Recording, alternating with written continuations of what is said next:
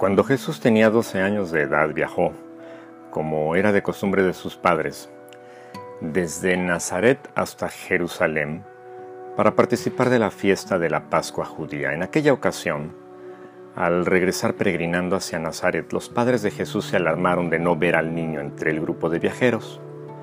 José decidió regresar a Jerusalén para intentar encontrarlo y, oh, sorpresa, halló al chico hablando con líderes de la ciudad, los cuales estaban asombrados de la sabiduría del muchachito. Una historia parecida eh, la vemos en otro caso increíble en el Antiguo Testamento. La historia de Daniel y sus amigos. Ellos vivieron unos 600 años antes de Cristo.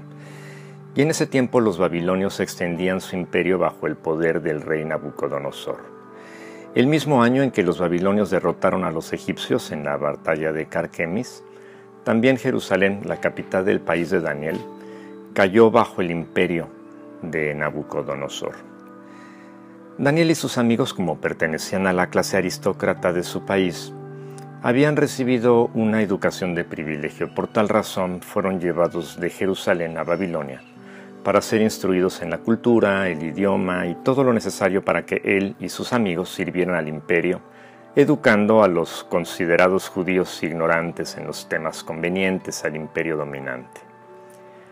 Nabucodonosor dio instrucciones muy precisas respecto de cómo tratar a los judíos juniorcitos. Y él dijo, denles la mejor comida y las mejores bebidas, que coman lo mismo que yo, para que estén bien dotados de lo necesario para la tarea que deben luego ejecutar. Pero comer de lo que comía Nabucodonosor implicaba comer carnes consideradas impuras para la ley judía. Daniel y sus amigos habían sido educados por sus padres en la tradición judía y recordaban las enseñanzas y distinguían con facilidad entre las acciones que podían realizar para la gloria de su Señor y aquellas que debían evitar para conservar su pureza y agradar a su Dios. Con base en esto, ellos propusieron no contaminarse con las costumbres de Babilonia, por lo que permanecieron fieles a lo que habían aprendido en su casa. Estas palabras del relato lo dicen todo. Entonces, el encargado de ellos dejó de darles el vino y la comida que estaban obligados a beber y comer, y en vez de eso les daba a comer verduras.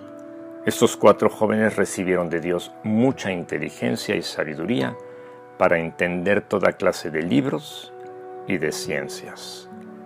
Libro del profeta Daniel capítulo 1 versículos 16 y principio del 17. Esto es exactamente lo que resume el proverbio del día. Querido jovencito, atiende a mis sabios consejos para que cuando hables lo hagas con sabiduría. Proverbios 5, versículos 1 y 2. Sabio Dios, ayúdame a recordar los consejos y enseñanzas que aprendí de mis padres, maestros, pastores y personas que han guiado mi corazón en tus caminos. Entonces, como Cristo Jesús, hablaré sabiduría y llegaré a viejo dándote el honor y reconocimiento por todo lo que eres y haces por mí y para mi favor. Señor Jesucristo, te adoro porque tú eres toda fuente de sabiduría. En tu nombre oro. Amén.